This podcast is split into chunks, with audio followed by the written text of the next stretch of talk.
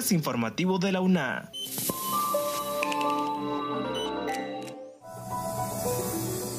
Bienvenidos a este espacio de divulgación de la Universidad Nacional Autónoma de Honduras. Les saluda Jessie Arita. En esta edición, infórmese que la UNA junto a actores sociales discute sobre la generación de un modelo de educación intercultural.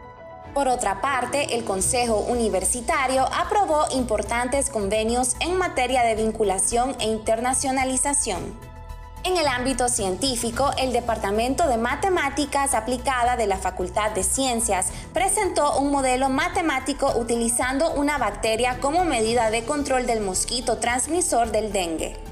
Pero antes, Kaylin Espinosa informa sobre la estrategia de empresas sostenibles desarrollada por el Consejo Hondureño de la Empresa Privada con apoyo del Instituto de Investigaciones Económicas y Sociales de la UNA, el cual contempla 60 recomendaciones.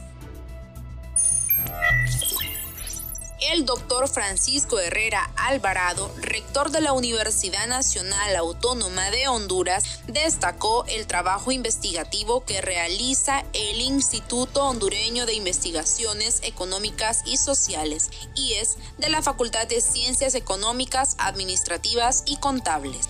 En este caso, en el campo de estrategias de empresas sostenibles, iniciativa desarrollada por el Consejo Hondureño de la Empresa Privada. La estrategia de empresas sostenibles tiene como objetivo producir un crecimiento económico incluyente, liderado por el sector privado de Honduras, para generar empleos de calidad que mejoren los ingresos y el bienestar de las familias hondureñas.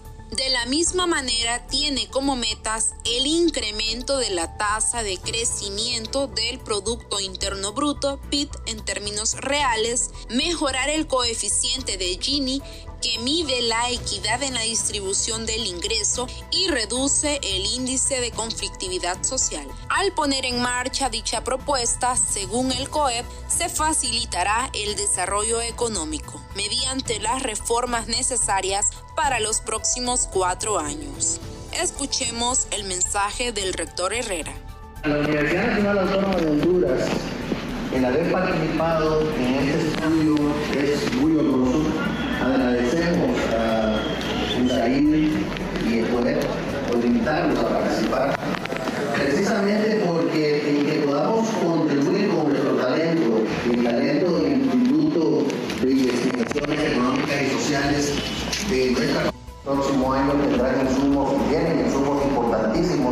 a través de los documentos que se están planteando. Eh, es invaluable para nosotros como universidad el poder ayudar a brindar esta información. Pero además el hecho que podamos hacer un diagnóstico y que hayamos contribuido para hacer un diagnóstico de los sistemas de mercado del año anterior, también brinda una plataforma muy rica para que podamos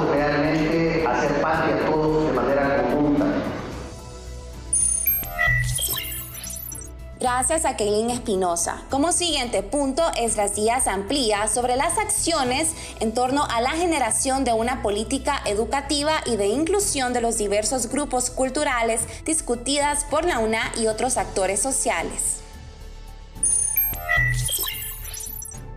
Dada la imperante necesidad de un modelo de educación intercultural que garantice la inclusión de los saberes de los diferentes grupos culturales que habitan el país, la Universidad Nacional Autónoma de Honduras, junto a varios actores sociales, se encuentran discutiendo y promoviendo acciones sobre la generación de una política educativa que promueva dicha orientación. Es por ello que recientemente la máxima casa de estudios inauguró el Seminario Latinoamericano de Educación Intercultural, que lleva por lema Desafíos para un paradigma crítico, democrático e inclusivo, Creo que es importante decir primero que como universidades públicas debemos asumir un alto compromiso por alcanzar mayores grados de equidad en la cobertura eh, de acceso a la educación superior, sobre todo en nuestras poblaciones indígenas y afrodescendientes. ¿verdad? Creo que ese es un, tema que, está de fondo, digamos, al hablar de modelos de, educación intercultural eh, y, y, al hablar de estos modelos en la educación superior. Entonces me parece que hay que empezar reflexionando y problematizando digamos, el tema de la cobertura, el tema del acceso a la educación superior de estos estudiantes, de estas estudiantes de pueblos originarios, de pueblos afrodescendientes, ¿no? Que cuenta con la participación de diferentes universidades que trabajan en ese enfoque y que precisamente se convertirá en un espacio para debatir este y otros aspectos enmarcados en esa línea. En ese sentido se refirió Ivania Padilla, titular de la Dirección de Vinculación Universidad-Sociedad de la UNA. La académica además considera que para discutir sobre educación intercultural es necesario reflexionar sobre la cobertura, que además implica permanencia, promoción y evaluación, procesos que pueden ser excluyentes en la medida en que las universidades no tomen en cuenta que el diseño y la transformación de los modelos educativos debe ser con un ideario o un horizonte intercultural que valore además los conocimientos y los saberes de los pueblos indígenas y afrodescendientes. En tal contexto, un modelo de educación intercultural estaría aportando a consolidar propuestas de enseñanza-aprendizaje que tengan enfoques educativos propios de las comunidades indígenas y que puedan ser incorporados en muchas de las disciplinas que imparte la universidad. Gracias a Esdras Díaz, cabe resaltar que una educación más inclusiva asegura procesos educativos capaces de abordar diferentes temáticas tanto a nivel social como cultural. Continuando con la información, Daisy Castillo brinda los detalles sobre los importantes convenios en materia de vinculación e internacionalización aprobados en el Consejo Universitario. El Consejo Universitario de la máxima casa de estudios aprobó una serie de importantes convenios en materia de vinculación e internacionalización, con el fin de establecer relaciones con diferentes organizaciones nacionales e internacionales. Durante la sesión también se discutieron algunos aspectos propiamente académicos, como ser la propuesta de rediseño curricular de la Maestría en Gestión Jurídica del Estado y Derecho Político de la Facultad de Ciencias Jurídicas, la cual fue aceptada. Uno de los ejes más importantes en los cuales trabaja fuertemente la UNA es el campo de la vinculación con la sociedad. Por ello, en esta ocasión se certificó el convenio de ejecución de proyecto en conjunto con el Centro Latinoamericano para el Desarrollo Rural Corporation, la Fundación de la Universidad Nacional Autónoma de Honduras, Funda UNA. Además, se aprobó la enmienda segunda del Acuerdo de Cooperación entre el Programa de Seguridad Ciudadana Territorial y la UNA, mediante el Instituto Universitario de Democracia, Paz y Seguridad, IUTPAS, que se encuentra bajo la cooperación de la Agencia Suiza para el Desarrollo y la Oficina de Corporación Suiza en Honduras, COSUDE. En materia de internacionalización, la UNA aprobó el convenio marco de cooperación académica con la Universidad Autónoma de Nicaragua, UNAM Managua, a fin de traspasar las fronteras del conocimiento y generar relaciones académicas con las universidades de los países hermanos. También se aceptó el Acuerdo Interinstitucional 2020-2023 entre las instituciones de países del programa y asociados de Erasmus entre la Universidad Nacional Autónoma de Córdoba en España y la UNA. Todos los anteriores acuerdos suscritos denotan que la UNA, aún durante la pandemia, se ha mantenido en pie. Continúa además trabajando en pro de la sociedad hondureña y traspasando fronteras geográficas para seguir generando nuevos conocimientos. Como último punto, Esdras Díaz con una nota sobre el modelo matemático presentado utilizando una bacteria como medida de control del mosquito transmisor del dengue.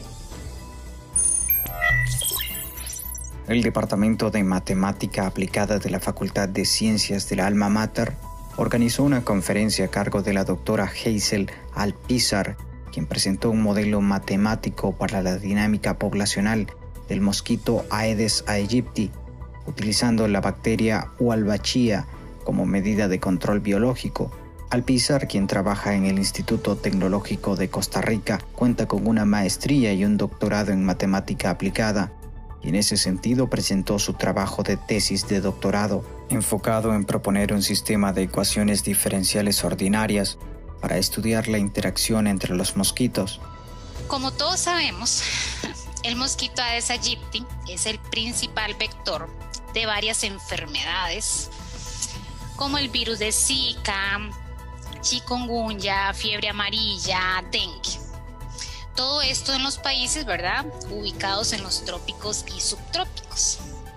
Estas enfermedades son un problema para la salud pública y representan una alta carga social y económica para muchos países, incluyendo los nuestros, Costa Rica y Honduras. De ahí que sea importante intentar controlar esta población de mosquitos. La tendencia actual es aplicar medidas de control que no generen un impacto negativo para el medio ambiente.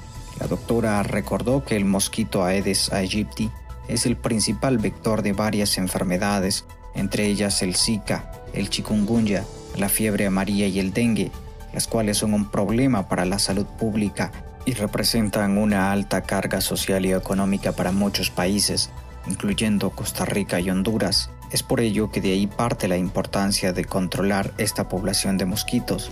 La tendencia actual, explica Alpizar, es aplicar medidas de control que no generen un impacto negativo para el medio ambiente, que son las llamadas medidas de control biológicas. Una de las medidas es la liberación de mosquitos modificados, dentro de la cual existen dos medidas, los mosquitos estériles y los mosquitos infectados con la bacteria Walbachia, que es la de interés para el trabajo de investigación que realizó la doctora. Finalmente indicó que desde el año 2011 se está aplicando esta medida de control biológica de liberar una población de mosquitos infectados con la referida bacteria con el fin de que desplacen a la población nativa o al menos reducir esta población, que es la que transmite la enfermedad, lo que Alpizar afirmó que se puede estudiar a través de modelos matemáticos. Les agradecemos a ustedes por sintonizar este podcast informativo de la UNA. Encuéntranos en las plataformas de Anchor y Spotify. Se despide Jessy Arita. Hasta la próxima. Este es un servicio informativo de la Universidad Nacional Autónoma de Honduras.